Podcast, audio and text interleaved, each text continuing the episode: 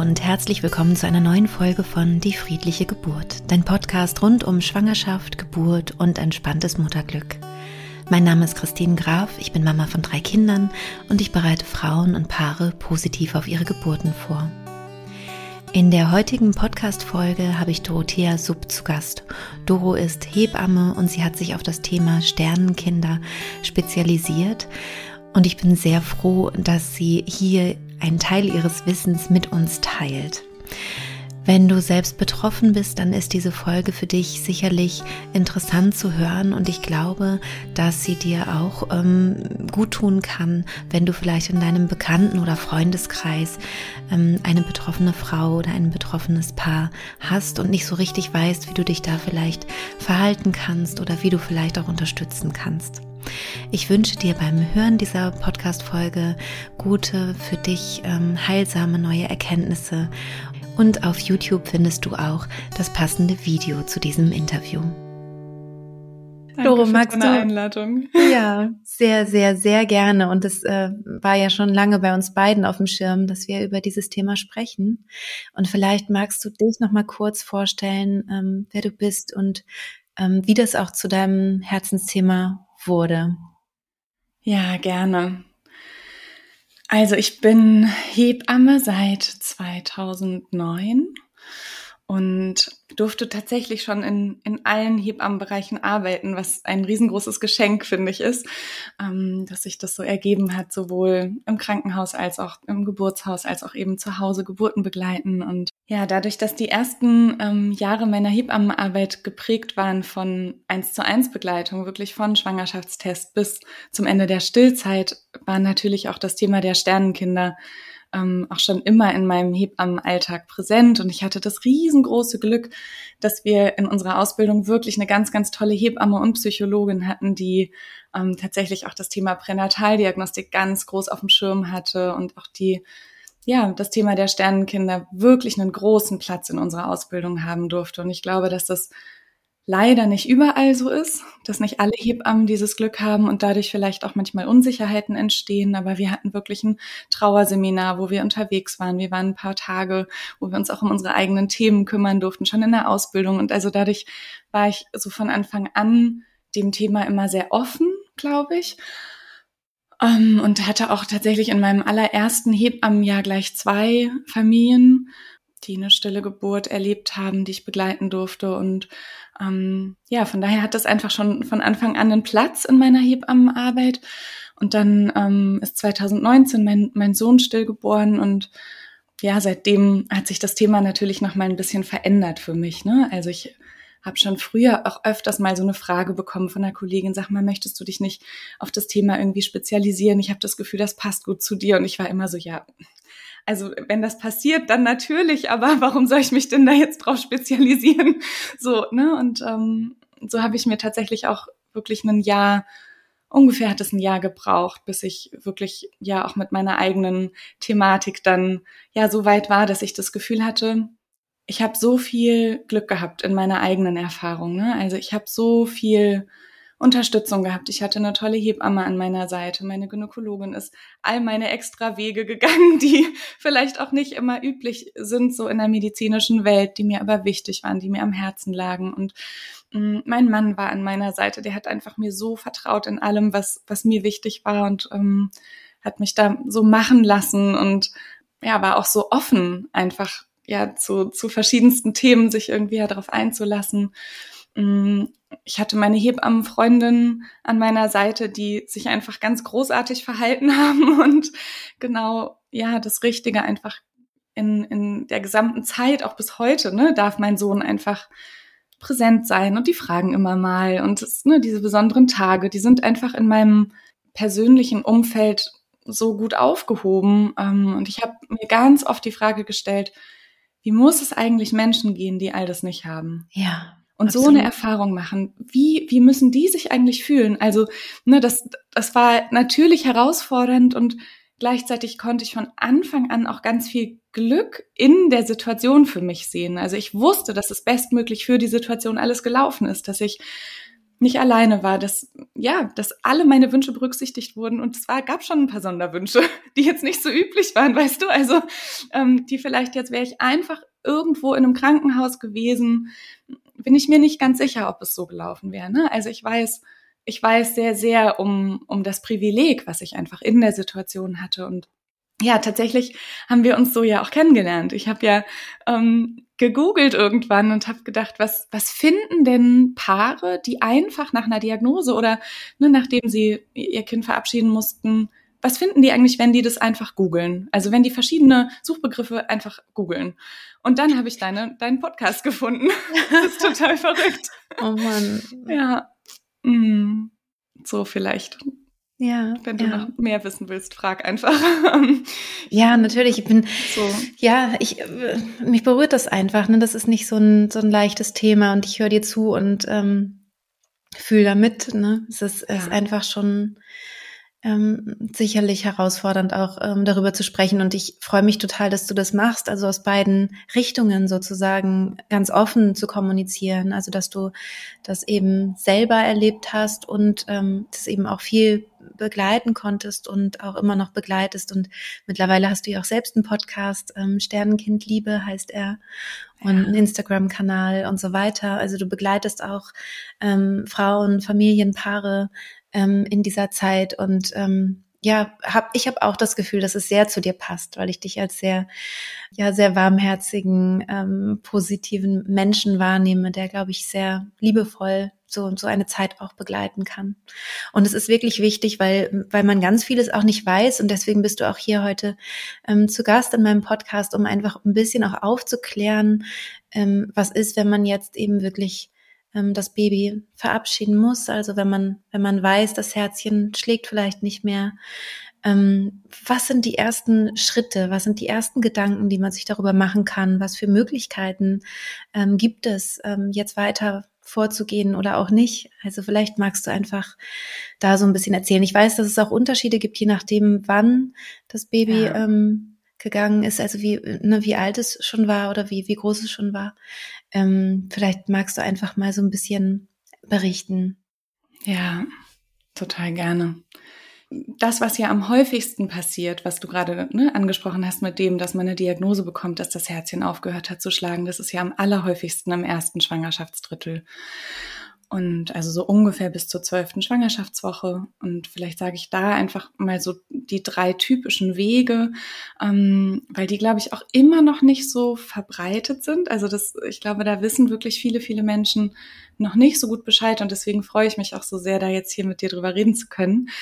Also es ist so, dass man erstmal Zeit hat. Also in der Regel. Ne? Es, es gibt ganz, ganz wenige ähm, Situationen, wenn jetzt zum Beispiel das Baby nicht in der Gebärmutter sitzt oder ne, wenn irgendwie das, das Plazentagewebe sich irgendwie weiterentwickelt oder sowas, dann kann man nicht alle drei Wege in der Form gehen. Aber ähm, wir gehen jetzt mal davon aus, dass ein kleines Baby im, in der Gebärmutter ist und so der häufigste Fall, sage ich mal. Ne? Mm, und in, in dieser Situation kann man wirklich erstmal abwarten. Man kann diese Diagnose erstmal sacken lassen, ankommen lassen. Ähm, und man muss erstmal überhaupt gar keine Entscheidung treffen. Man kann damit nach Hause fahren, im besten Fall sich abholen lassen oder so, wenn man diese Diagnose bei einem Gyn oder bei einer Hebamme irgendwo an einem anderen Ort bekommen hat. Ne? Also da wundere ich mich immer wieder, da erzählen mir auch so oft Frauen, ich weiß gar nicht, wie ich nach Hause gekommen bin. Ich bin, bin ins Auto gestiegen, bin nach Hause gekommen und dann, ich habe keine Ahnung, ich weiß gar nichts mehr. So, ne? Also das heißt einfach, dass man ja natürlich vor allem, ne, wenn man sich das Kind gewünscht hat und vielleicht auch manchmal lange drauf gewartet hat, dann ist das ja eine riesen Schocksituation, ne? Also für die allermeisten. Ich weiß, es gibt auch Frauen, die, die gehen damit auch entspannter um oder sagen, ja, dann sollte es nicht so sein oder vielleicht war auch ein Kind nicht immer geplant oder nicht immer so, ne, das ist nicht immer der richtige Zeitpunkt, auch im, im Frauenleben oder im, im, im Elternleben so, ne? Also ich glaube, da gibt's auch große Unterschiede, aber ich denke schon in der, in den allermeisten Fällen, und das sind die, die ich natürlich überwiegend begleite, mm, sind, sind die Eltern natürlich erstmal vollkommen geschockt. Und ich glaube, es ist ganz, ganz wichtig, da nicht sofort in den Aktionismus zu verfallen, sondern tatsächlich diesen Schock erstmal zu verdauen, um dann überhaupt in der Lage zu sein, zu schauen, was, was will ich jetzt eigentlich? Ne, also in dieser Schocksituation eine Entscheidung zu treffen, ist einfach super schwierig. Ja, ja, ich will, ich, ja. ich möchte da gleich irgendwie reinhaken, weil ich letztens eine Frau kennengelernt habe, die ähm, vor vielen, vielen, vielen Jahren ähm, schwanger war mit einem Kind, das, ähm, das halt eine Auffälligkeit hatte, eine Trisomie hatte und in der Schocksituation eigentlich sofort entschieden wurde, also das wird jetzt, ähm, ne, also das, das soll jetzt gehen sozusagen und ähm, ja. und sie das heute so schwer bereut, weil sie, weil sie sich die Zeit nicht genommen hat. Also es ist ja auch nicht immer so, dass eine ähm, stille Geburt von Natur aus ja. geschieht, sondern manchmal ist es ja eben auch eine Krankheit oder auch ganz schwerwiegende Krankheiten, ne, wo man ja. sagt, man traut sich das nicht zu. Und ähm, ich finde, ich finde diese, diesen, dieses, die, den, den Fuß in die Tür zu kriegen sozusagen und zu sagen, nee, Moment, ich brauche jetzt erstmal Zeit. So, ich, ich, ich treffe jetzt keine Entscheidung, egal ob ob äh, das Herz noch schlägt oder nicht mehr schlägt. Ich, ich mache jetzt einfach erstmal für, für diesen Schockzeitraum nichts, um, ja. um zu gucken, was will ich eigentlich, ne? Ja. Ja. Auf jeden Fall. Und also das Schöne ist ja, dass man alle weiteren Wege immer umentscheiden kann. Ne? Also man kann erstmal in der, in der Frühschwangerschaft tatsächlich bis zur zwölften Woche kann man tatsächlich richtig lange auch warten. Also ich habe auch schon eine Frau begleitet, das hat fünfeinhalb Monate gedauert, bis mhm. das kleine Baby auf die Welt kam. Das ist jetzt nicht der Standard, ne? Und das ist immer eine mhm. individuelle Situation und damit will ich auch niemandem Angst machen, dass das immer so lange dauert. In der Regel ist es eher so eine Geschichte innerhalb von zwei Wochen ist die Hormonumstellung meistens da, dass der Körper merkt, ah, hier ist kein Herzschlag mehr und ähm, dann die kleine Geburt auch. Ne? Also ich rede immer gerne von der kleinen Geburt und nicht mhm. von der mhm. Fehlgeburt, weil dieser Begriff der Fehlgeburt für viele Frauen irgendwie doch so mit dem Fehler verhaftet ist und ja. ähm, ne? also ich mag den Begriff der kleinen Geburt einfach lieber, vielleicht um das nochmal kurz ähm, so klarzustellen, ja. wovon ich hier gerade spreche. Ja. Also das heißt, die kleine Geburt. Ja, also was, was auf jeden Fall ganz klar ist, ist, dass erstmal keine Gefahr besteht, ne? Also weil ich habe oft das mhm. Gefühl, dass das ja auch, ähm, das ist so ein, so ein Thema aus früheren Zeiten, ne, wo die Hygiene vielleicht auch noch nicht so war, wie, wie wir heutzutage das Glück haben, ne? Mm, haben wir ja so gute hygienische Voraussetzungen, dass wir jetzt nicht irgendwie davon ausgehen müssen, dass da sofort eine Infektion entsteht. Also eine Infektion geht in der Regel nicht von einem kleinen Baby aus, was verstorben ist. Ne? Und das mhm. ist noch eine sehr weit verbreitete Idee und ähm, die ist tatsächlich auch noch bei manchen medizinischen Menschen im Kopf, dass das eine große mhm. Gefahr sein könnte. Das, damit könnte man konfrontiert werden. Und ne, wenn man, wenn man das Gefühl hat, es gibt einem Sicherheit, kann man in dieser Zeit auch einfach jeden Morgen mal eine Temperatur messen, ne, dass man das im Blick behält. Ne, wenn man da das Gefühl hat, das, das gibt einem Sicherheit, ist das auf jeden Fall eine gute Möglichkeit, damit umzugehen. Ja, also das heißt, man, was mir wichtig ist zu sagen, ist, man hat erstmal Zeit und auch nicht nur zwei Tage oder was weiß ich, von heute auf morgen, sondern man kann wirklich das erstmal so bei sich ankommen lassen, sich informieren. Ne? Also ich habe oft das Gefühl, dass auch ähm, tatsächlich leider nicht immer alle Informationen bei, bei den Frauen ankommen oder die vielleicht auch in der so. Schock, ja, oder auch in der Schocksituation ja. vielleicht auch gar nicht alles wahrgenommen wird, was auch mhm. voll verständlich ist. Ne? Also das ähm, hat, glaube ich, auch manchmal viele Ursachen, weshalb das so ist. Ne? Oder dann hat auch mhm. eine Frauenärztin ja, vielleicht manchmal einfach auch super viel zu tun und gerade nicht die Zeit, die sie sich eigentlich nehmen möchte. Also ich habe da durchaus auch Verständnis für, ne? Aber das ist einfach, glaube ich, wichtig, alle Informationen, die man braucht, sich zu suchen, bevor man eine Entscheidung trifft. Ne? Und also so lange kann man auf jeden Fall abwarten und man kann auch komplett abwarten, weil eigentlich ist in der Frühschwangerschaft das eine ganz normale Geschichte. Also mm, das ist was Natürliches, das ist was, was unser Körper schon immer, unser Frauenkörper konnte schon immer eine kleine Geburt. Mhm. Also der ist darauf ausgelegt. Das gibt's schon schon immer gibt's kleine Geburten, vor allem im ersten Trimester. Ne? Also das ist was, wo wir auch Vertrauen entwickeln dürfen, dass Frauen das können. Ne? Ja, was aber wahrscheinlich so erstmal nicht äh, die normale, das normale Prozedere ist. Ne? Womit wird dann eine, ein, ein Paar oder eine Frau konfrontiert, ähm, wenn dann eben die Diagnose steht? Also wie ist es denn meistens? Ja, also im besten Fall bekommen Frauen drei Optionen und das heißt, sie können erstmal nach Hause gehen, sie können erstmal abwarten, machen sie sich mal ne, Gedanken, was, was ihr Weg ist und sie können entweder komplett abwarten, bis die kleine Geburt losgeht und wir haben das natürlich im Blick oder sie suchen sich eine Hebamme, das ist, wäre der Optimalfall. Ähm, falls sie noch keine haben, ne, dann spätestens da sich eine Hebamme zu suchen. Mm, die zweite Option ist medikamentös ne, einzuleiten, die kleine Geburt. Es ist auch dasselbe Hormon, was man auch am errechneten Termin nutzt, ähm, um eine Geburt anzuregen. Ähm, und die dritte Variante ist eben die Ausschabung. Und mm, ich habe den Eindruck, dass in den letzten Jahren zum Glück viel in Richtung dieser drei Möglichkeiten sich tut. Das, ja. ähm, es gab einen ganz tollen Artikel im Deutschen Ärzteblatt vor zwei, drei Jahren und seitdem gibt es auch viele Kliniken, die da viel offener sind, ähm, auch diese drei Optionen wirklich erstmal abzuwarten. Was ich häufig erlebe, ist, dass so bis zu zwei Wochen kann man in Deutschland ganz gut abwarten und danach wird es dann manchmal ein bisschen schwieriger. Da kommt es so ein bisschen auf die Begleitung einfach drauf an. Ja. Und ja. auch auf die Frauen natürlich. Ne? Das ist ja eine wahnsinnig herausfordernde Zeit.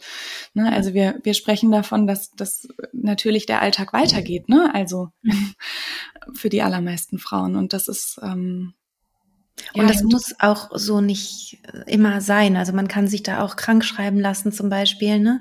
Das ist auch noch eine wichtige Information. Und Auf jeden Fall. eben, was viele nicht wissen, ist eben auch ähm, durchaus, äh, dass da die Hebamme die richtige Ansprechpartnerin ist. Ne? Ja, genau. Schön, also dass du das nochmal gesagt hast. Ja. ja, also wir Hebammen, wir dürfen kleine Geburten begleiten und das ähm, sieht oft sehr unterschiedlich aus. Also es gibt Paare, die brauchen das, dass man wirklich vor Ort ist. Das ist eigentlich die Seltenheit.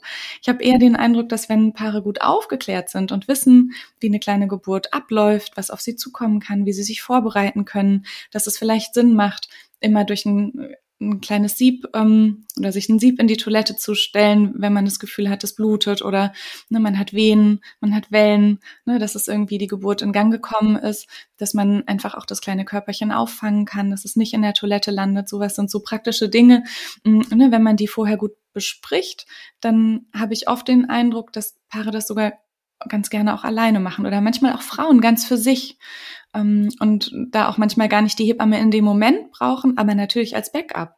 Ne? Ja. Und auch im Wochenbett. Als also, Gesprächs äh, ja, total. auch, ne? Also auf jeden Fall. Für Fragen ja. und alles, um sich sicher zu fühlen. Ne? Mhm. Ja, ich habe auch den Eindruck, dass ähm, dass es Frauen leichter fällt, länger abzuwarten, wenn sie eine Begleitung haben. Ne? Also, weil mhm. wenn man unbegleitet in so einer Situation ist, ist es vollkommen klar, dass man auch ja unsicher wird und denkt, ja, also ist das hier wirklich noch normal, wenn das jetzt hier so lange dauert. Ne? Ja, und ja. Ähm, es ist natürlich eine große mentale Belastung und je nachdem, ob man schon große Kinder hat, ne? also es ist, man hat ja auch nicht immer den Raum dafür. Ne? Also es ist, mm, was mir wichtig zu sagen ist, man kann tatsächlich auch erstmal sagen, ich warte ab. Und wenn man dann nach drei Wochen, vier Wochen, keine Ahnung, spätestens das Gefühl hat, ich kann jetzt wirklich nicht mehr und jetzt habe ich hier alles gemacht und jetzt bin ich hier drei Wochen krankgeschrieben und nichts passiert und irgendwie, keine Ahnung, steht noch irgendwas Wichtiges an. Ich meine, unser Leben geht ja, ne, also da sind ja oft auch einfach Dinge, die die geplant sind, die auch manchmal nicht umgänglich sind. Ne? Und wenn dann eine Frau sagt, und jetzt würde ich gerne ähm, medikamentös die Geburt unterstützen, dann ähm, ist mir das vor allem mit der medikamentösen Variante noch mal wichtiger, dass da eine Hebamme mit dabei ist, weil ja die Themen kennen wir auch. Es ist wirklich relativ vergleichbar auch mit einer Geburt am Termin. Ne? Also dass so manchmal Frauen mehr überrumpelt werden, ne? dass mhm. ähm, ja dass die Intensität einer kleinen Geburt vielleicht auch stärker sein kann. Wenn man Medikamente nimmt. Wenn man Medikamente nimmt, ne? Also wenn man einfach der, ja, der Natur nachhilft, kann es auch manchmal zu viel sein, ne? Das ist einfach so. Und manchmal ist es aber auch zu wenig. Und also da den richtigen Weg zu finden, ist, ist wirklich auch, ja, gar nicht immer so einfach. Und es ist tatsächlich auch aktuell ein bisschen unterschiedlich, wie leicht man an dieses Medikament kommt. Manchmal muss man sich tatsächlich an eine Klinik wenden. Manche ähm, Frauenärzte verschreiben das gar nicht mehr. Ja. Das ist, ist es dann auch äh, Zytotec oder? Genau, also Misoprostol ja. ne, ist der Wirkstoff und ähm, Zytotec ist einfach eine höhere Dosierung als das, was, was jetzt die, die neueren Varianten, ich glaube im letzten im Podcast hatte ich kurz reingehört, ne, ja, ja. darüber gesprochen, ne, das Angusta ist einfach mhm. sehr viel niedriger dosiert und bei einer kleinen Geburt braucht man einfach häufig eine höhere Dosierung. Mhm. Ja, genau. Ähm, wie ist es denn, wenn man nach der zwölften Woche ähm, ja eine stille Geburt vor sich hat? Also ähm, was, was ändert sich, wenn das Baby schon größer ist? Ja, wenn das ähm, Baby größer ist, dann ist es vor allem so, dass man wirklich von einer zweiteiligen Geburt ausgehen darf. Also das heißt, dass vermutlich wie auch am Termin halt erst das kleine Baby geboren wird und danach eben auch die Plazenta.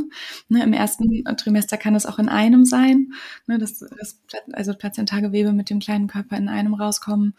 Ähm, und im zweiten Trimester haben wir vor allem das Thema, dass die Plazenta sehr gut verhaftet ist. Also im zweiten Trimester ist der Körper am allerwenigsten auf eine Geburt eingestellt. Ne? Im ersten Trimester kennen wir das, dass manchmal ne, die Natur einfach auch ja, wenn, wenn fest, also wenn, wenn der Körper merkt, das Kind ist vielleicht nicht gesund oder so, ne, dass, dass das eine, so eine natürliche, ein natürlicher mhm. Prozess ist, das ist durchaus auch vorgesehen. Im zweiten Trimester ist eigentlich am allerwenigsten mh, einen Körper auf Geburt ausgelegt. Und das ist so ein bisschen eine Besonderheit im zweiten Trimester, dass mh, mm, manchmal die Plazenta sich dann eben nicht komplett löst. Und das ist was, was glaube ich wichtig auch zu wissen ist, dass in vielen Krankenhäusern zum Beispiel dann ganz standardmäßig auch nach der Geburt von dem kleinen Baby oder vielleicht auch nach der Plazenta-Geburt dann aber auf jeden Fall trotzdem nochmal eine Nachküretasche gemacht wird, dass eben wirklich das? die ganze, also nur, dass die ganze Plazenta wirklich rauskommt. Also es ist eine Operation in Vollnarkose nach der Geburt. Also das ist was, was manche prophylaktisch machen und manche warten eben tatsächlich und schauen, blutet die Frau, gibt's Anzeichen, wie ne, sah die Plazenta makro, makroskopisch vollständig aus, ähm, können wir erstmal warten. Ne, da gibt's so ein bisschen unterschiedliche Herangehensweisen, wo ich auch das Gefühl habe, es ist ganz gut, da auch tatsächlich vorher mal nachzufragen ne, an dem Geburtsort, wo man hin möchte. Und vielleicht ist auch wichtig zu sagen, eine kleine Geburt mh, mm, im ersten Trimester findet häufig ja wirklich alleine zu Hause statt. Ne? Vielleicht mit Hebammenbegleitung am Telefon, vielleicht vor Ort, je nachdem, was das Paar sich wünscht. Mm, und ich bin ja sehr vom Herzen außerklinisch denkend. Mm, und im zweiten Trimester ist es so ein bisschen, wir haben relativ wenig Erfahrungen ähm, mit, mit äh, Geburten im zweiten Trimester zu Hause. Also das heißt, da ist es zum Beispiel, wäre mir wichtig, dass eine Klinik wirklich nahe ist. Ne? Also dass man jetzt nicht irgendwie 45 Minuten zum nächsten Krankenhaus fahren muss, ne? einfach aufgrund dieser Thematik, dass eine, ein erhöhter Blutverlust manchmal sein kann, ne? oder wir damit eher mhm. rechnen müssen.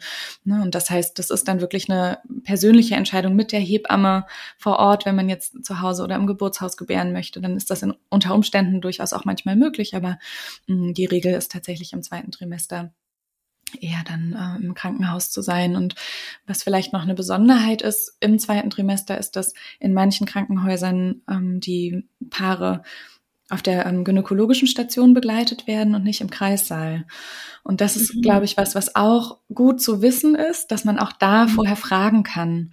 Ne, also wie ist es hier üblich? Ähm, mhm. Und das hat so zwei Themen tatsächlich. Also zum einen ist es so, dass natürlich Hebammen für Geburten gut ausgebildet sind im Vergleich ne, zu Krankenschwestern, die auf einer gynäkologischen Station arbeiten, ja, die sich wirklich da auch reinarbeiten können ne, und auch. Oft ganz, ganz tolle Begleitung machen.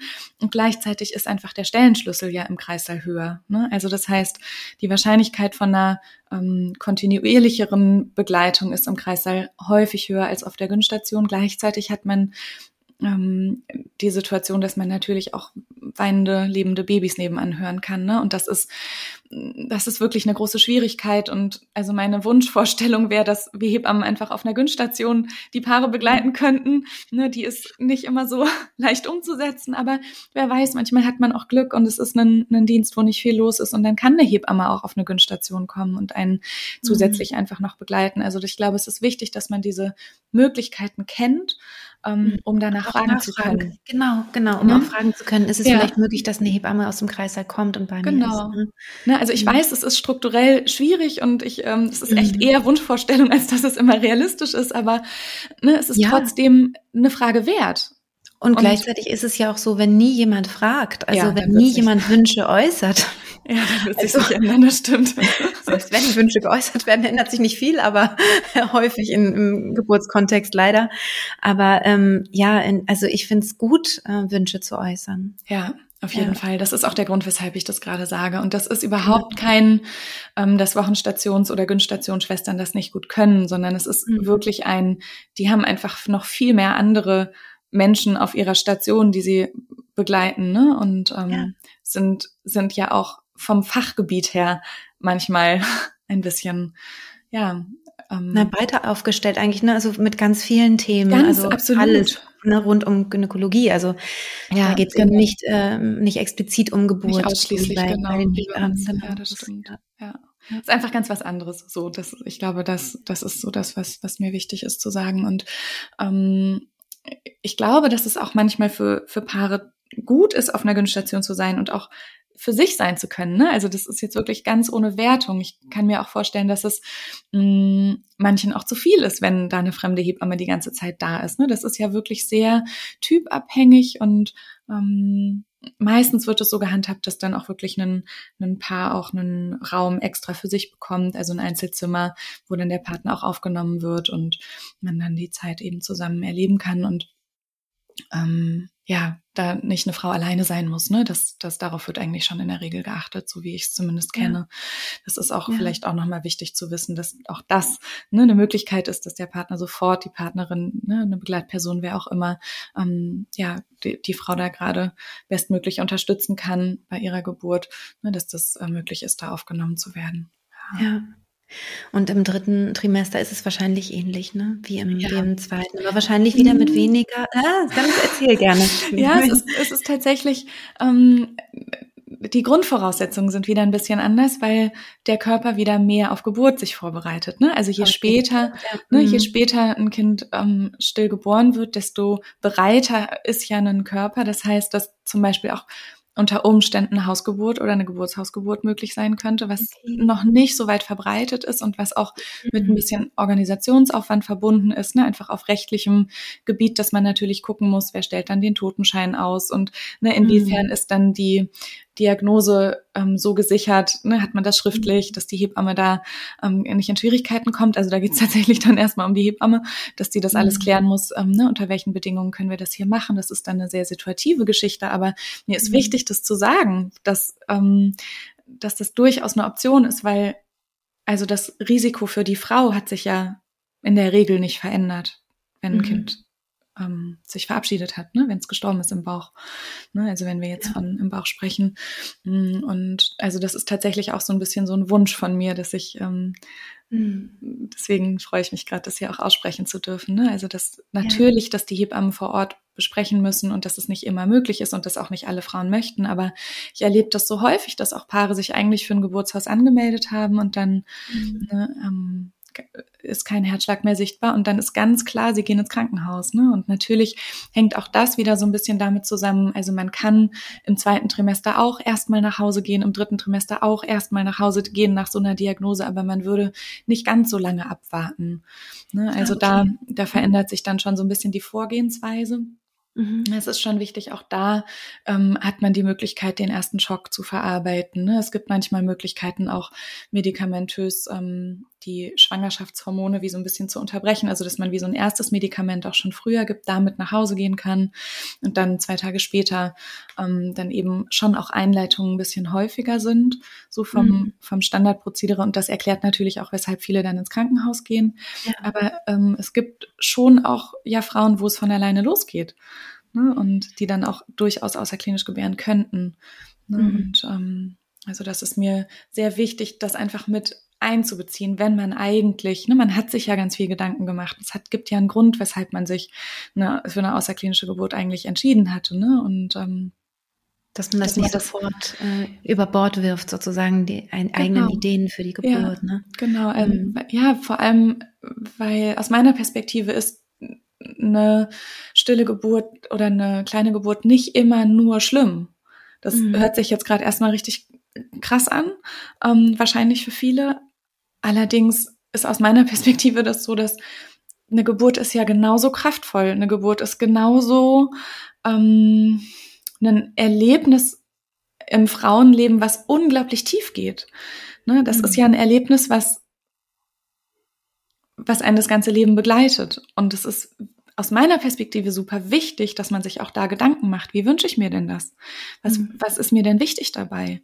Dass es eigentlich im besten Fall auch eine Geburtsvorbereitung nochmal gibt, sowohl im zweiten ja. als auch im dritten Trimester. Ne? Also wenn man jetzt nicht deinen Kurs gemacht hat und schon ähm, mental gut auf Geburt vorbereitet ist, sind ja viele Paare auch echt lost. Ne? Gerade ja. wenn es das erste Baby ist und der Geburtsvorbereitungskurs noch nicht stattgefunden hat. Mhm. Dann ähm, überrumpelt sie das oft ganz schön und dann stolpert man auch manchmal in Situationen, in die man vielleicht eigentlich gar nicht wollte. Ne? Zum Beispiel beim Thema Schmerzmittel. Aber du wolltest, glaube ich, was sagen sonst. Ja, ja, nee, ich denke nur einfach Geburtsvorbereitungskurs. Pff, will, da will man ja wahrscheinlich dann auch nicht äh, da sitzen mit den anderen, die. Nein, auf gar keinen Fall. Aber es gibt ja Einzelgeburtsvorbereitung. Es ist super, dass du das gerade nochmal ansprichst. Ja. Also wir Hebammen dürfen ja von den Krankenkassen aus Einzelgeburtsvorbereitung machen. Okay. In besonderen Situationen. Okay. Mhm. Und eine Stille, also ne, dann, wenn ein, ein Kind verstorben ist, ist es natürlich eine besondere Situation, wo man genau. nicht mit genau. anderen nee. Paaren mit einem lebenden, gesunden Kind oh im Bauch äh, Kurs sitzen kann. Auf gar keinen Fall. Das geht überhaupt nicht. Das ist vollkommen klar, wie gut, dass du das Missverständnis gerade nochmal aufgeklärt hast. Ne? Also, das ist oh wirklich wichtig. Mhm. Ja. Ne, also das heißt, mh, mm, das ist was, wenn ich die Zeit habe. Und zum Beispiel haben wir Hebammen eine ganz tolle Möglichkeit, wenn, ne, was du vorhin angesprochen hast von der Frau, die du getroffen hast, ne, die, die, die eine Diagnose hatte und ähm, wo, das, wo das Kind einfach krank war und die sich dann dafür ähm, entschieden hat, in kürzester Zeit irgendwie einzuleiten, die Geburt einzuleiten.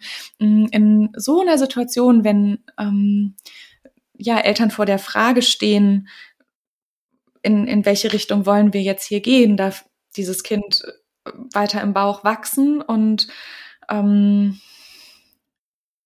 ja, äh, ne, im Prinzip selber den Zeitpunkt bestimmen, wann es sich verabschiedet, wenn es so schwer krank ist, dass klar ist, es ist nicht mit dem Leben vereinbar oder ne, also es gibt da ja unterschiedlichste Diagnosen. Es gibt manchmal auch einfach so schwer kranke Kinder, wo die Prognosen so klar sind, dass die Eltern einfach aus Liebe zu ihrem Kind und aus Verantwortungsgefühl vor dieser Entscheidung stehen, vielleicht leiten wir die Geburt doch früher ein oder lassen mhm. uns palliativ begleiten und dann muss man gucken, wann ist der richtige Zeitpunkt. Ne? Also auch da ähm, ist mir wichtig, auch noch mal ein bisschen drauf einzugehen, weil das ist tatsächlich noch mal gefühlt ein Tabu im Tabu, ne?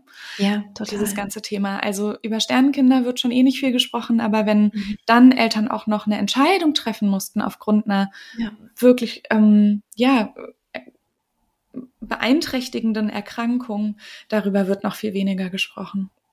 Und da ist auch noch viel mehr Bewertung ne, in unserer Gesellschaft. Total. Also ich, ich weiß, dass ich da sehr, sehr jung mit konfrontiert worden bin. Ich überlege gerade, wie alt ich war. Also wirklich ganz früh in den Zwanzigern habe ich ähm, mhm.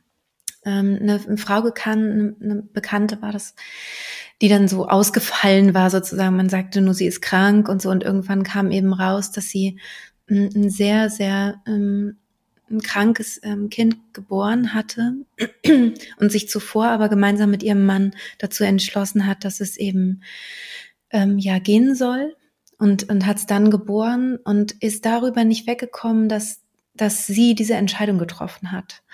Und ähm, das einfach nochmal zu sagen, dass das, ähm, dass das, dass so etwas passieren kann, ist mir deswegen auch irgendwie wichtig, weil mich hat das sehr, sehr ähm, schockiert damals, weiß ich noch, dass ich so dachte, oh je, ähm, sie, weil ich habe sie ja noch so im Blick, ne, wie sie geweint hat und gesagt hat, das war das schönste Kind, was, was ich mir vorstellen konnte und ich habe ihm das Leben genommen. So, ne, sie kam dann da, damit nicht, also es war ganz furchtbar. Die hat ganz schlimm darunter gelitten, obwohl es wirklich offensichtlich nicht lebensfähig gewesen wäre. Ne? Aber da nochmal zu überlegen, was, was kann ich gut psychisch, also wie bin ich aufgestellt und sich dafür vielleicht wirklich die Zeit zu nehmen, die man sich nehmen kann, um wirklich reinzuspüren, äh, kann, kann ich das gut oder möchte ich das Kind selbst seinen Weg gehen lassen sozusagen, ne?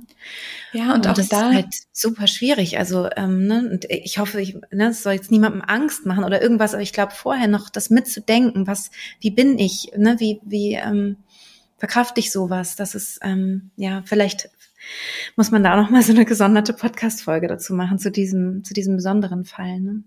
Ja, also ich, ich merke, dass viel Bewertung darauf ist, wenn ein Kind selber entscheiden darf, ne? also wenn es wirklich eine, eine infauste Prognose hat, im Sinne von, dass es wirklich nicht lebensfähig vermutlich sein wird, ähm, dann ist diese Entscheidung, glaube ich, auch manchmal noch leichter zu treffen, als wenn es sowas ist wie, es ist klar, es wird schwerst mehrfach behindert das ganze Leben sein. Und es wird aber lebend auf die Welt kommen. Ne? Und es wird mit vielen OPs und so weiter verbunden sein. Ne? Also ich glaube, ähm, dass, dass in unserer Gesellschaft die Bewertung es meine ähm, Wahrnehmung sehr, sehr groß ist, wenn man sich dafür entscheidet, dass dieses Kind frühzeitig äh, auf die Welt kommt. Das wird unfassbar viel mit Schuld und Scham Total. der Eltern. Ähm, ja. ne? Also das ja. ist teilweise selber das eigene Gefühl, aber es kommt ja auch von außen, es kommt ja nicht von irgendwo. Ja. Ne? Also da steckt eine wahnsinnige Bewertung drauf. Und wenn man das Kind selber entscheiden lässt, das ist irgendwie noch positiver bewertet. So, ne? Also das, ne, für die Situation, es ist eine unfassbar schwierige Situation. Und also ich glaube, niemand, der in dieser Situation selber gesteckt hat, kann überhaupt dazu eigentlich irgendwas sagen, weil man kann sich, glaube ich, überhaupt nicht vorstellen. Absolut, und, absolut. Es ne? ist ein Riesenunterschied, ob ich ähm, theoretisch über irgendwas ja. nachdenke oder ob es wirklich, also ne, absolut. Ja. Und ich, ich finde, da hat jede Familie ähm, wirklich das gute Recht, eine eigene Entscheidung zu treffen. Ne? Ja, auf jeden und Fall. Das Einzige, was, was mir an dieser Stelle halt wichtig war, ist irgendwie zu sagen, nimm dir die Zeit und genau. spür rein, ne? Was ist genau. jetzt, was ist wirklich dein Ja, und man muss es auch da ne? nicht von Anfang an wissen. Nein. Ne? Und das darf sich jeden Tag verändern und es darf sich stündlich und minütlich ja. verändern erstmal. Absolut. So, ne? Und das ist ähm, genau das, worauf ich auch hinaus wollte, ist, in so einer Situation haben wir Hebammen ja Zeit, auch mit den Eltern noch in Ruhe Geburtsvorbereitung zu machen. Die haben, mhm. ne, die Eltern haben eh so viele Dinge, mit denen sie sich auseinandersetzen und es ist wichtig, einen Schritt nach dem anderen zu gehen. In all diesen, ne, egal jetzt welches Trimester, egal ob ein Kind auch vielleicht nach einer Geburt oder während einer Geburt verstirbt, ähm, man kann ganz, ganz viele Entscheidungen, glaube ich, gar nicht von vornherein wissen. Und selbst wenn man sich jetzt diese Podcast-Folge nicht schwanger anhört und hört, okay, da gibt's so ein paar Themen, ähm, und dann ist man irgendwann vielleicht davon betroffen, ne, was ich natürlich niemandem wünsche, ähm, kann man vorher eine Idee gehabt haben, wie man mit gewissen Situationen umgeht. Und in der Situation ist es dann auf einmal ganz anders. Ne? Und ich glaube, das ist einfach so wichtig ähm, zu sagen. Und ähm, in der Situation, wo wir ja eigentlich gerade waren, drittes Trimester, wenn da kein Herzschlag mehr ist, ähm, haben wir theoretisch Zeit, schon nochmal darüber zu sprechen. Und ein Thema möchte ich auf jeden Fall noch hervorheben, und zwar ist das das Thema der Schmerzmittel.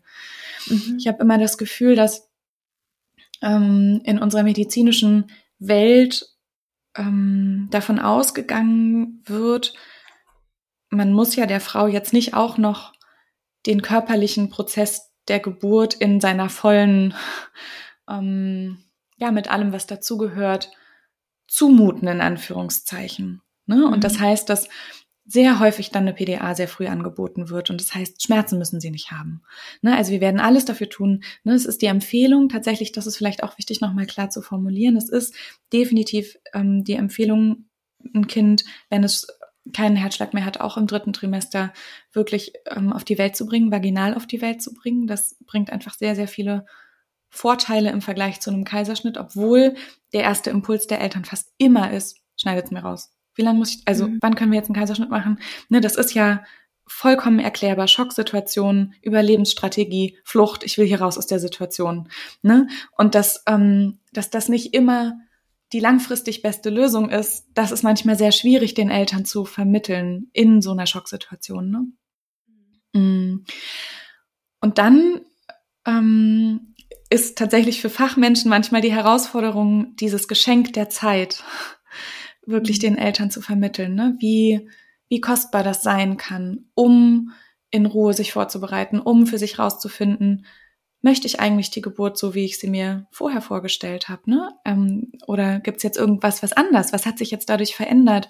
Ne? Und ich meine, Paare, die sich mit deiner Geburt, äh, mit deiner Methode auf ihre Geburt vorbereiten, die haben ja ein wunderbares ähm, ja, Handwerkszeug, ne, um vielleicht auch gar nicht unbedingt immer sofort eine PDA zu benötigen. Ne? Also vielleicht sind Wellen ähm, gar nicht schmerzhaft, vielleicht sind Wellen wunderbar händelbar, vielleicht überrumpelt es einen aber doch und man kommt überhaupt nicht in Hypnose, weil das ganze mentale ringsrum einfach viel zu krass ist, so, ne? Aber grundsätzlich hast du ja den Paaren unfassbar viel an die Hand gegeben, dass sie, ne, einfach auch bei einer stillen Geburt erstmal genauso in die Geburt gehen dürfen ne, in Hypnose, in mit all dem, wie sie sich vorher vorbereitet haben. Und mh, hm, was mir wichtig ist, Ach so, willst du kurz was dazu sagen? Ja, ganz kurz, nur weil es, weil es gerade so passt. Es gibt auch eine Hypnose, die man während der stillen ja. Geburt hören kann. Genau. Ähm, und ich werde sie hier auch wieder, ich weiß noch nicht genau, ob ich es jetzt hier reinstelle in die, in die Shownotes oder wie ich es genau mache. Im Zweifel, wenn es nicht da stehen sollte und man es braucht, dann bitte uns anschreiben.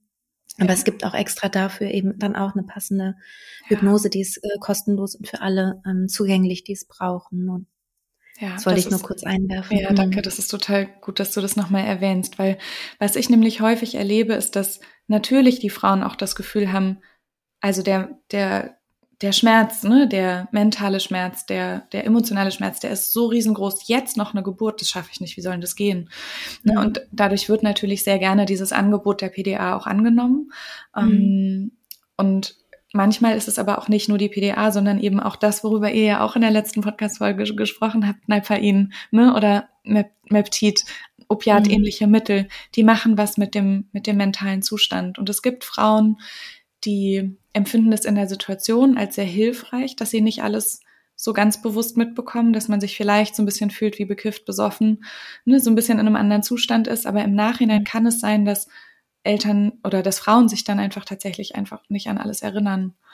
Und ja. das ist was, was ich sehr kritisch sehe, weil ähm, in dieser ganzen Thematik rund um Sternenkinder ist mein Gefühl, ähm, haben ja die Eltern immer zu wenig Zeit mit ihrem Kind gehabt. Und mhm. alles, was man mit diesem kleinen Baby erlebt hat, ist so kostbar. Das ist einfach so eine wichtige Erinnerung. Und ähm, ich glaube, wir teilen ja beide auch die Grundherangehensweise an Geburt, dass eine Geburt was ganz Großartiges, Wundervolles sein kann. Und das kann eben, und das wollte ich vorhin schon sagen, auch eine stille Geburt sein.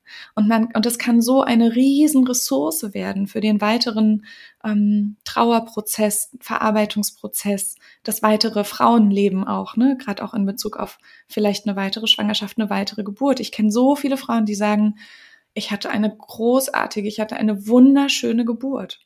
Ja. Und dass das gleichzeitig geht, mhm. ne? dass es eine stille Mit, Geburt ist, dass das Kind nicht ja. lebend auf die Welt kommt und dass es trotzdem eine wunderschöne Geburt sein kann. Ja, das kenne ich auch, ja. Das ist mir einfach ganz wichtig, hier nochmal zu erwähnen. Und ähm, also das heißt, mir wäre wichtig, dass Eltern wissen, dass sie fragen können, ne, was, was hat das hier für Nebenwirkungen, was macht das mit meinem, ne, das Schmerzmittel, was ich hier jetzt bekommen soll, macht das was mit meinem ähm, ja, mentalen Zustand oder ne, kann ich alles so genau. wahrnehmen wie, wie sonst auch? Oder bin ich damit ja. eher so ein bisschen ähm, in einer anderen Welt unterwegs, ne, was ja manchmal auch hilfreich sein kann. Ne? Ich will auch das jetzt gar nicht ganz abwerten. Und es ist immer von den Hebammen, die einem das anbieten oder den Ärzten ja auch immer sehr für den Moment total liebevoll und gut gedacht. Nur ja. kann es manchmal im Nachhinein einfach eine Herausforderung bringen. Ne? Und wenn eine Frau wirklich ein Schmerzmittel braucht, dann würde ich tatsächlich auch eher zu PDA raten als, als genau. zu Nalpain, einfach weil jede Erinnerung an dieses Baby so kostbar sein wird im Nachhinein. Mhm.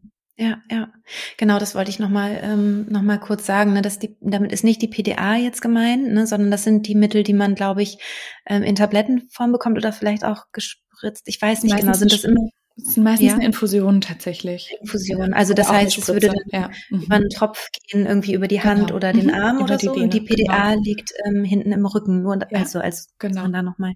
Ja. Und die PDA macht halt nichts mental, die ist wirklich eine lokale ähm, genau. Betäubung. Ja, und gleichzeitig ist mir aber auch nochmal wichtig zu sagen, es braucht es nicht bei jeder Geburt. Nur weil es eine stille Geburt ist, muss, muss nicht eine Frau davon abgeschirmt werden, in Anführungszeichen, ja. ähm, nichts spüren zu dürfen. Ne? Weil ja, das kann, genau. das kann so wichtig sein. Ja. Also es kann so wichtig sein, auch vielleicht den ganzen Schmerz mal mhm. rauszubringen. Es ist ja eine Form das des war Ausdrucks. der Punkt. Genau, das war der Punkt, den, den ich noch so ein bisschen äh, im Hinterkopf hatte. Ich kenne das so von, von seelischen Schmerzen. Ich habe jetzt selber kein Kind verloren, worüber ich natürlich total dankbar einfach bin. Ähm, aber ich kenne natürlich andere seelische Schmerzen und, ähm, und kenne auch dieses, dieses, dieses Bedürfnis, den Schmerz in einen körperlichen Schmerz umzuwandeln. Also, dass man das spürt, dass man nicht nur diesen seelischen, äh, den seelischen Schmerz, die seelische Qual hat, sondern ähm, dass man auch im Körper was, was, was spürt, ja. ja. Und ich kann mir vorstellen, dass ähm, dass man vielleicht einen Teil der Geburt auch in, in ihrer Kraft spüren möchte. Ähm, und dann vielleicht auch sagt so, und jetzt möchte ich weniger davon spüren. Oder also, dass man ja. wirklich, genau wie du das so schön sagst, auch selber reinspürt und, und weniger sich vielleicht beeinflussen lässt davon, was einem gerade angeboten wird oder nicht, sondern eher guckt, was ist denn mein Weg? Wo brauche ich jetzt gerade auch irgendwo so eine Körperempfindung, die mir in ihrer Intensität äh, irgendwie äh, ja als äh, wie so ein wie so ein Gegengewicht zu meinem zu meinem inneren äh, Schmerz irgendwie ganz gut ja, ganz gut zur Seite stehen kann und wo möchte ich das eigentlich gerade nicht. Ja. Ne, und auch das soll ganz ohne Wertung sein. Es gibt Frauen, für die ist die PDA ganz großartig und es gibt Frauen, für die ist es wahrscheinlich hilfreich, wenn sie die nicht sofort angeboten bekommen.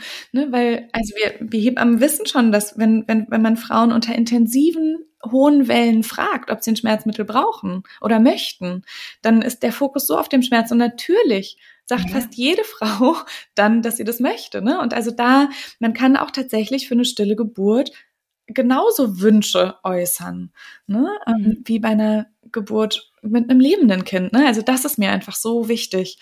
Ja. Ähm, ja.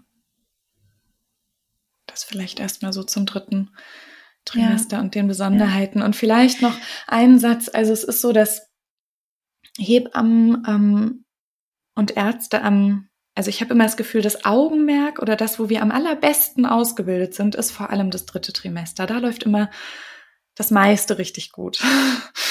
so, ne? Ähm, und ich habe manchmal das Gefühl, dass so im zweiten Trimester, das wird manchmal noch so ein bisschen stiefmütterlich behandelt, ne? Gerade so mit diesem Günststation, Kreissaal, wann ist die, ne, wann ist der Wechsel, wo gehört eine Frau in den Kreissaal und braucht eine Hebamme und wo vielleicht auch nicht. Ne? Also das heißt, dass auch manchmal diese ganzen ähm, Dinge, was Erinnerungen schaffen betrifft, habe ich manchmal das Gefühl, das fällt in einem zweiten Trimester manchmal ein bisschen hinten über. Also das heißt, auch in einem zweiten Trimester kann man Fußabdrücke machen. Im zweiten Trimester kann man genauso einen Sternenfotograf anrufen. Ne? Also Sternkindfotografen, die kommen ab der 14. Woche ab der 14. Woche kann man die anrufen. Und wenn man vorher das Bedürfnis hat, bin ich mir ganz sicher, kommen die auch früher.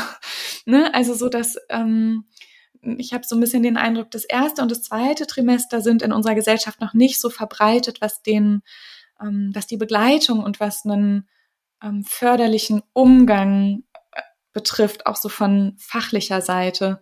Ähm, ja, da ja. wünsche ich mir sehr, dass da auch mehr Hebammen und mehr Ärzte auch noch sich trauen, ähm, sich des Themas mehr anzunehmen, weil ähm, es ist nicht so, vor man Angst haben muss. Ne? Also ich habe das Gefühl, wir lernen so viel von den Paaren, die wir begleiten und mm, es gibt so wenig pauschal Dinge. Ne? Also deswegen ist, finde ich, auch in einem Podcast das manchmal ein bisschen herausfordernd, so Dinge zu formulieren, weil es immer individuell ist und weil jeder Mensch auch anders fühlt und eine andere Vorgeschichte hat, so, ne? Aber ähm, ja, ich glaube, dass wenn wir das schaffen, ähm, den Mensch im Mittelpunkt zu sehen, die Frau, das Paar wirklich in den Mittelpunkt zu stellen. Was brauchen die, um ihren eigenen Weg finden zu können? Was können wir jetzt ne, da tun? Dann sind wir immer auf einem richtigen Weg.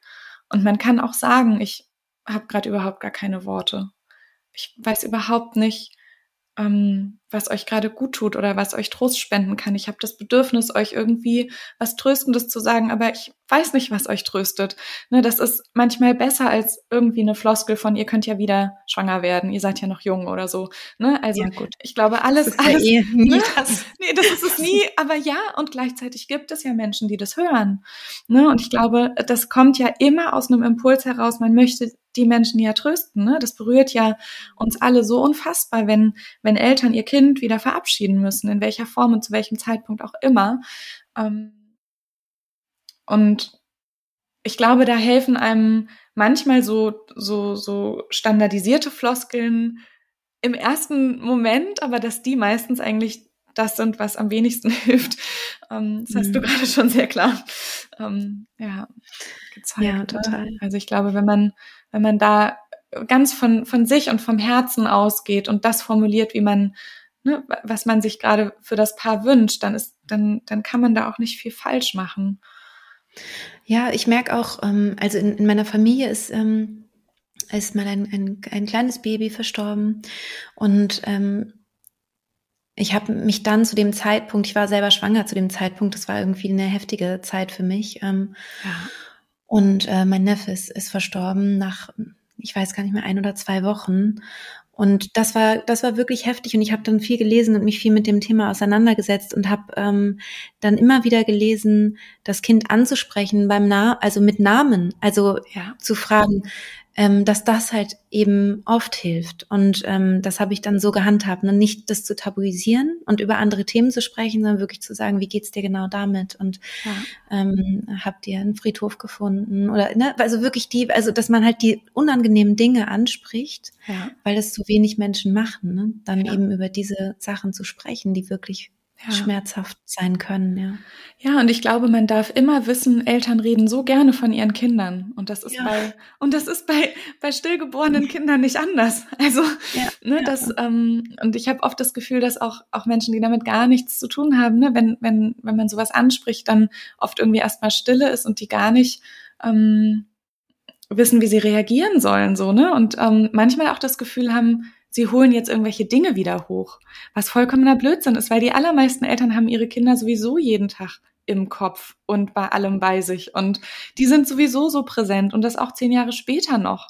Ne, also das heißt, ne, das, die sind ja ein Teil dieser Familie, die gehören ja zu diesem Familiensystem dazu und diesen Platz dürfen sie auch bekommen. Und je mehr Menschen das auch von außen mitleben, desto einfacher empfinde ich es eigentlich oft für die Eltern. Also ja, ja. Ne, tabuisieren ist nie hilfreich, glaube ich. Das ist, glaub, ja, genau, kann man, glaube ich, genau. wirklich, wenn man was pauschal sagen kann, dann vermutlich das, ne? Und dass man, dass man auch fragen kann, möchtest du heute darüber sprechen oder hast du vielleicht gerade auch einen Tag, wo es dir gerade nicht passt? Das kann man ja aussprechen. Ne? Und natürlich gibt es Tage, wo man wo man leichter sprechen kann als an anderen. Und manchmal ist auch Sprechen nicht das Bedürfnis, aber dann ist vielleicht eine Umarmung ganz wundervoll oder ne, einfach ein Essen, was man vor die Tür stellt oder sagt du, ich koche dir heute was und ähm, oder was, was brauchst, was kann ich dir sonst Gutes tun? Sollen wir zusammen einkaufen gehen? Ne, also so ganz konkrete Vorschläge machen. Das, das ist gerade so in der mhm. akuten Zeit, finde ich, auch unfassbar hilfreich für Eltern, weil es ist einfach alles unglaublich anstrengend.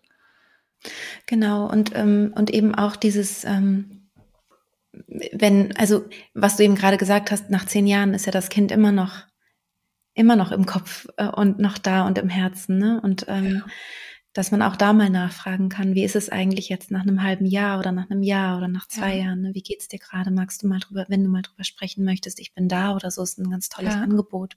Total. Weil, ähm, also ja, ich, was ich da damals eben viel gelesen hatte, war, dass es eben ja dann irgendwann diesen, diese Vermutung gibt, es müsste doch jetzt mal durch sein, das Thema, ne? Und dass, ähm, dass das dann auch so verletzend sein kann für Betroffene, ne? Dass, ja. dass man das Gefühl hat, es muss mir jetzt schon wieder irgendwie ganz wunderbar gehen und ja. ähm, keiner will mehr irgendwie über dieses Thema was hören oder so, ne? Das ist ja ja, und ich und das ist ja oft eben die Hilflosigkeit. Das ist ja gar nicht so, total. dass man nicht darüber sprechen möchte, sondern dass man denkt, ich will nicht alte Sachen jetzt aufwühlen, genau wie du auch gesagt hast. Ne? Ja. Ja, und ich glaube, man darf auch wissen, dass Trauer ja nicht nur grau ist oder nur einfarbig ist. Es ist nicht nur Schmerz, sondern es ist ja auch eine Schwangerschaft oder eine Geburt mit schönen Erlebnissen und mhm. über die darf man und ganz viel Liebe, ne? Und über die darf man auch sprechen. Es ist ja nicht so einfarbig, wie man sich das vorstellt. Ne? Und ich glaube, das ist tatsächlich eins der Dinge, die, die mich am meisten beeindruckt haben, wie viele Gefühle man gleichzeitig empfinden kann eigentlich. Ja. So.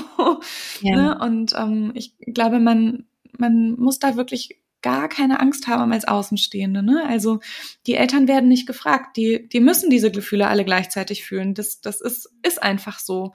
Ne? Und ich habe oft das Gefühl, dass ähm, Menschen so eine große Angst davor haben, auch Dinge anzusprechen, weil sie denken, oh Gott, was kommt da jetzt? Ne? Und dass das manchmal auch ist, weißt du, ich bin so dankbar für dieses Kind und ich habe so viel gelernt. Und das ist vielleicht nicht am dritten Tag nach einer stillen Geburt, aber vielleicht drei Jahre später. Ne? Oder also es gibt so viele Sternenkindeltern, die sagen, unsere Sternkinder sind unsere größten Lehrer.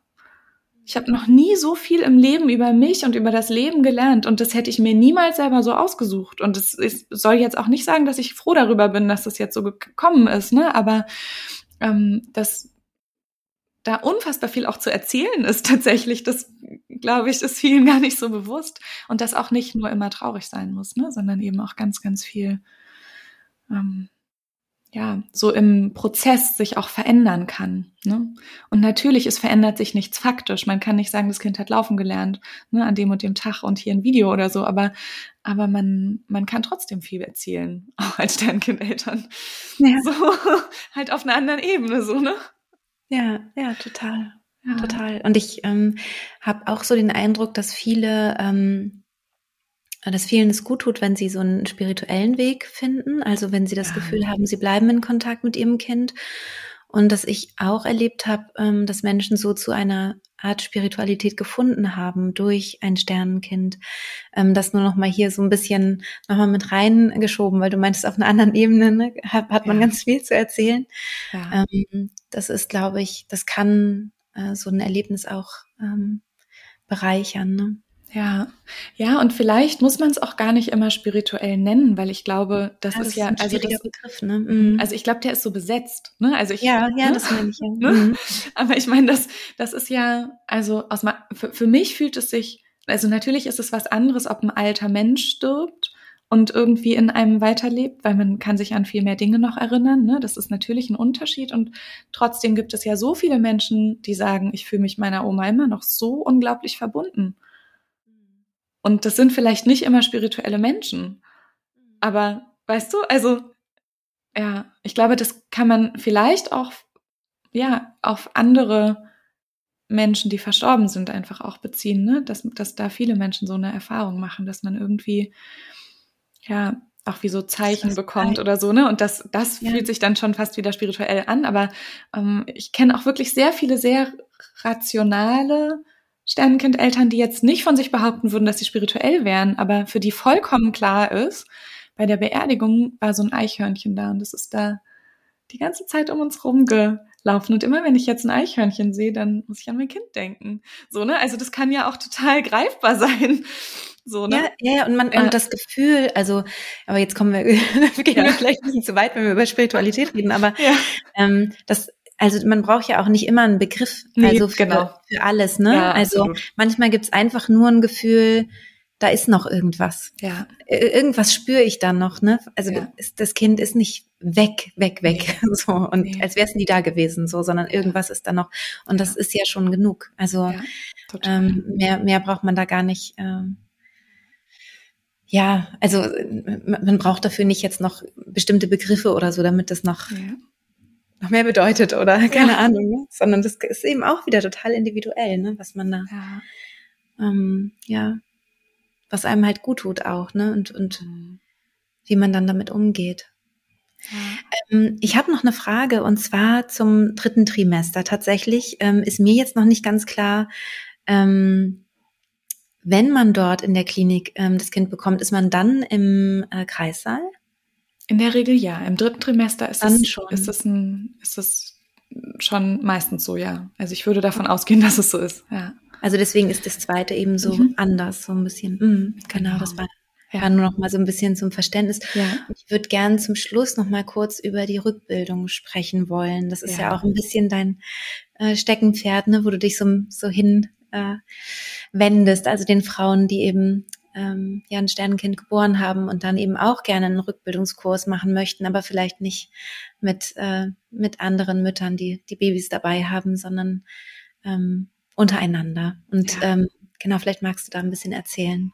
Ja, also ich würde vielleicht noch drei Sätze vorher zum Wochenbett sagen wollen, weil das mir ja. auch so ein wichtiger Punkt ist. Ne? Also unbedingt, unbedingt. Ähm, ich habe den Eindruck, dass das Wochenbett ähm, je später ein Kind auf die Welt gekommen ist, desto klarer ist, dass eine Frau Wochenbett hat. Ne? Und das ist ja auch ne, mit diesem Mutterschutz verbunden. Ne? Je später, irgendwann ist der Mutterschutz irgendwie klar und es wird von der Krankenkasse übernommen. Und mh, mm, da passiert ja auch gerade viel politisch und wir haben große Hoffnung, dass es vielleicht sich auch irgendwie bald mal ändert. Aber ähm, ich habe immer den Eindruck, im ersten Trimester gucken die Frauen mich mit riesengroßen Augen an, wenn ich denen erzähle, und jetzt bist du im Wochenbett. So, ne? Oder auch im zweiten Trimester. Es ist viel schwieriger, sich das zu erlauben, auch wirklich den Körper wieder zu, ne, zu Regeneration zu bringen, durch, durch wirklich sich ausruhen, hinlegen, ne, integrieren von all dem, was man erlebt hat. Ne? Je später, desto klarer ist das, dass natürlich auch körperlich, ne, je größer eine Gebärmutter war, je, je mehr einen Beckenboden tragen musste, desto logischer klingt das für viele. Und gleichzeitig gibt es Frauen, die auch im zweiten Trimester tatsächlich Schwierigkeiten haben, ihren Urin zu halten nach der kleinen Geburt. So, ne, oder nach der stillen Geburt. Und also das ist was, was mir ganz wichtig ist, dass Frauen das ernst nehmen, weil auch das ist Frauengesundheit, wenn wir auch nach einer kleinen Geburt, egal ob erstes oder zweites Trimester, dem Beckenboden ein bisschen Ruhe gönnen. Ne? Mm, und das ist ein großes Geschenk, was man sich selber machen kann, also auf so vielen Ebenen. Genau. Und ähm, es ist tatsächlich, das ist mir auch noch wichtig zu sagen, so dass auch wir Hebammen die zwölf Wochen nach der Geburt auch in der Frühschwangerschaft haben. Also wenn in der Frühschwangerschaft sich ein Kind verabschiedet hat nach einer kleinen Geburt, können wir Hebammen genauso in egal welchem Trimester zwölf Wochen nach der Geburt die Wochenbettbegleitung machen. Und das ist ne, natürlich, wenn ein Kind lebend geboren wurde und dann verstorben ist, wie du es jetzt auch erzählt hast, ne, von deinem Neffen, ähm, da natürlich auch. Also rund um dieses ganze Thema sind, dürfen Hebammen einfach Ansprechpartnerinnen sein. Ne, und das ist, glaube ich, vielen auch nicht so klar. Und eben auch mit allem, was wir im Wochenbett machen, mit einer Bauchmassage, mit Gesprächen, Ver Geburtsverarbeitung. Ne? Also ich habe oft das Gefühl, dass das gar nicht so ernst genommen wird, dass es da jetzt auch was zu verarbeiten gibt, was man auch ne, auf auf einer Ebene mit Hebammen besprechen kann. Ne? Es wird dann immer sehr schnell nach einem Psychologen gefragt. Ähm, und natürlich haben die voll ihre Berechtigung. Und es ist super toll, wenn sich Menschen Unterstützung suchen auf allen Ebenen. Ne? Aber mhm. ähm, ich glaube, dass, dass wenn eine Geburt gut gelaufen ist und man sie dann auch noch gut integrieren kann und Dinge nachbesprechen kann, das ist auch ein großer Teil der Wochenbettbegleitung, ja immer. Ne? Und genauso auch bei einer kleinen oder stillen Geburt. Ja, ja das ja. vielleicht so, dass es sich lohnt, gut zu essen, ne? dass man viel trinken soll. Ne? Das sind Dinge, die vergisst man auch so schnell in Trauer oder Menschen haben auch keinen Hunger, wollen nichts essen. So, ne, dass mhm. man körperlich, man kann ganz viel körperlich auch tun, ähm, durch unterschiedliche Dinge, Massagen auch und so, ne? Ähm, dass, dass eine mhm. Frau sich auch wieder ja mehr spürt oder wieder wohler fühlt in ihrer Haut, ne? Auch gerade wenn der Bauch schon groß ist, ne? Das ähm, braucht ja genau diese Zeit ja auch, wie wenn das Kind lebend auf die Welt gekommen wäre. Ähm, das ist oft auch ein großes Thema. Ja, und ähm, seit ungefähr dreieinhalb Jahren ähm, gebe ich diese Rückbildungskurse für Sternenkindmamas online. Und ähm, da ist Corona uns hat uns Corona ein großes Geschenk gemacht, dass es möglich wurde, weil ähm, dadurch eben auch Menschen, die auch ländlicher wohnen, die Möglichkeit haben, so einen Kurs zu belegen. Ne? Weil ähm, in den großen Städten gibt es das häufig, aber eben nicht an jedem kleinen Ort. Ne? Und ähm, deswegen mache ich die auch weiterhin online. Also das heißt, man kann von überall mit dazukommen. Und es ist ähm, eine ganz schöne Möglichkeit, auch in Kontakt mit anderen Mamas zu kommen. Ich habe oft das Gefühl, dass das für viele sehr hilfreich ist, weil das Thema eben tatsächlich ja doch immer noch gefühlt so ein Tabu ist, fühlen sich ja so viele Eltern so alleine, ne? Ähm, und dafür ist es unglaublich hilfreich. Also der Kurs ist aufgeteilt in Gespräch und ähm, ja, Beckenbodenkräftigung, Körpermitte, Stärkung, Übungen und Meditation ist auch ein Teil. Genau. Und ja. es ist auch eine super wichtige Voraussetzung tatsächlich auch aus meiner Perspektive für eine weitere Schwangerschaft. Ne? Also der Beckenboden hat die Belastung und ähm, ja, es braucht diesen, diese Unterstützung der, der Rückbildung, damit eine Körpermitte auch weiterhin stabil bleibt und auch, ne, also die, die Häufigkeit, dass Frauen schnell wieder schwanger werden nach einer kleinen oder stillen Geburt ist halt einfach vom Abstand her oft schneller, als wenn jetzt ein Kind lebend auf die Welt gekommen wäre. Ne? Das heißt, die Regenerationsprozesse Stimmt, ja. Mhm. sind oft einfach auch ähm, von der Zeitdauer her bekommen die manchmal nicht so viel Aufmerksamkeit. Ne? Mhm. Und deswegen ist mir das so wichtig, dass ähm, Frauen ja. da wirklich gut ja, drauf achten. Ja, dass ja. Ähm, sie sich da ernst nehmen und ihren Beckenboden stärken. Und häufig ist es so, dass man es eben noch gar nicht nach dem ersten Kind spürt. Also wenn jetzt ne, das Sternenkind das erste Kind ist, dann kann es sein, dass man da noch gar keine Schwierigkeiten hat. Aber viele Frauen merken es dann in der Folgeschwangerschaft. Und das ist so ein bisschen die Krux, ne, dass man das nicht vorher einschätzen kann. Brauche ich das jetzt? Mhm. Ne? Und auch mhm. manche Güns nehmen es noch nicht so ernst, dass man auch vielleicht in der Frühschwangerschaft dass das hilfreich sein könnte, ne, den Beckenboden danach zu stärken. Es wird auch von den Krankenkassen offiziell erst ab der ähm, 24. Woche übernommen. Allerdings sind Ja, das ist, äh, so steht es im Vertrag. Allerdings habe ich mhm. bisher immer erlebt, auch wenn's, wenn Frauen das früher machen wollten, sie haben es alle übernommen bekommen. Also da sind die okay. Krankenkassen oft schon sehr kulant und es lohnt sich da immer mhm. auch nochmal nachzufragen. Aber der Vollständigkeit mhm. halber sage ich es natürlich einmal kurz. Ne, also das heißt, auch da, glaube ich, ist das Bewusstsein noch nicht so groß und wir haben auch noch nicht so viele Daten und Fakten. Ne, also da gibt's noch nicht so viel, ja, worauf man sich berufen kann, außer eben die Erfahrung, ne? ähm, die ja. eigene oder aus Begleitung. Ja. Ja. Doro, was, was, ja, was für ein, für ein Thema, ne? Das ist einfach ähm, so gut, dass du dich da ähm, ja, dass du dich dafür entschieden hast, eben diesen Podcast ähm, zu haben. Sternenkind.liebe heißt er, ne? Und auch dein Instagram-Kanal und dass du Frauen da nochmal wirklich gut aufklärst. Also ich würde natürlich jetzt allen, die ähm, betroffen sind, äh, deine, ja, dein Angebot total empfehlen wollen ähm, damit man dann eben auch weiß, was man tun kann, was für Möglichkeiten es gibt. Wir können natürlich jetzt hier nicht alles äh, besprechen, aber ich bin so, so froh, dass du da warst und uns schon mal so ein bisschen mitgenommen hast und einen Einblick gegeben hast und ja, so wünsche dir, ja, und ich wünsche dir natürlich äh, für dein weiteres Tun alles Gute und ganz viel Erfolg weiterhin. Ja, ja, danke dir. Vielleicht ist noch schön zu sagen, dass, dass sich viele Angebote auch tatsächlich ergeben haben aus diesem Rückbildungskurs. Das würde ich vielleicht gerne noch kurz zum Abschluss sagen. Sehr, sehr das habe ich in der Anfangsrunde total vergessen. Ja, ja. Also, weil es ist nämlich tatsächlich ähm, ein Mother's Blessing entstanden für Sternenkindmamas. Ich habe das Gefühl, das ist was sehr, sehr Wertvolles, ähm, dass ja Frauen sich wirklich als Mamas sehen und eben diese Wertschätzung sich selber gegenüber zeigen und das aber auch ja ne, von außen auch bekommen, dass sie Mamas sind von diesem Kind. Ne, das ähm, ist ein ganz wunderschönes Ritual, da hast du ja auch mit Maika schon mal ausführlich drüber gesprochen. Das müssen wir jetzt nicht in die Tiefe gehen, aber das gibt es jetzt tatsächlich auch in Präsenz in Berlin und online auch. Und mh, mm, es gab so den Wunsch von, von einem Kurs, einem meiner ersten Kurse, ob wir nicht vielleicht auch einen Geburtsvorbereitungskurs für Folgeschwanger, für die Folgeschwangerschaft machen könnten, ob ich nicht einen geschlossenen mhm. Kurs anbieten könnte für Eltern, die eine mhm. kleine oder stille Geburt erlebt haben, weil das schon manchmal ein bisschen was anderes ist. Mm, mhm. Und genau, dann sind auch noch so ein paar Workshops Workshops entstanden. Also für alle, die auch danach für die Folgeschwangerschaft noch Ideen brauchen, ähm, könnt ihr gerne gucken und ähm, ja. vielleicht noch noch ein letzter Abschlusssatz. Ähm, es ist nämlich tatsächlich so, dass ähm, ich ja auch schon viele Frauen begleiten durfte, die sich mit der friedlichen Geburt vorbereitet haben und auch ihre stillen Geburten mit der friedlichen Geburt erlebt haben. Und ähm, was ich so unglaublich schön finde, ist, dass die oft sagen, ich habe schon so viel Kontakt mit meinem Kind in der Schwangerschaft gehabt und es war so wertvoll, dass ich ähm, so viele Erinnerungen an die Schwangerschaft habe und dass ich mich getraut habe, so früh auch im, in Kontakt zu meinem Baby zu gehen und das ähm, finde ich, ja, setzt du so unglaublich schön auch in deiner Methode um und das kann man tatsächlich auch noch vertiefen mit, mit einer Form von bindungsorientierter Begleitung in der Folgeschwangerschaft. Das ist was ganz Kostbares. Mhm. Um, ja, da nicht den Ängsten den größten Raum ja. zu geben, sondern auch, ja, noch ja, genau. was zusätzlich zu tun. Ich glaube, das ist noch, noch, noch ein wichtiger Abschlusssatz vielleicht. Total, ja, vielen Dank. Ich habe ähm, extra eine Hypnose auch aufgenommen für die Frühschwangerschaft, ja. ähm, weil mir eben aufgefallen ist, da gibt es dann eben doch viele, viele Ängste und ja. ähm, dann war mir das wichtig, da nochmal ähm, in, mehr das Vertrauen zu stärken und ja. ähm, in die Verbindung zu gehen, ne? auch ja. wenn man da vielleicht schon mal was erlebt hat, was sehr trau traurig oder traumatisch sogar war. Ja, ja, ja.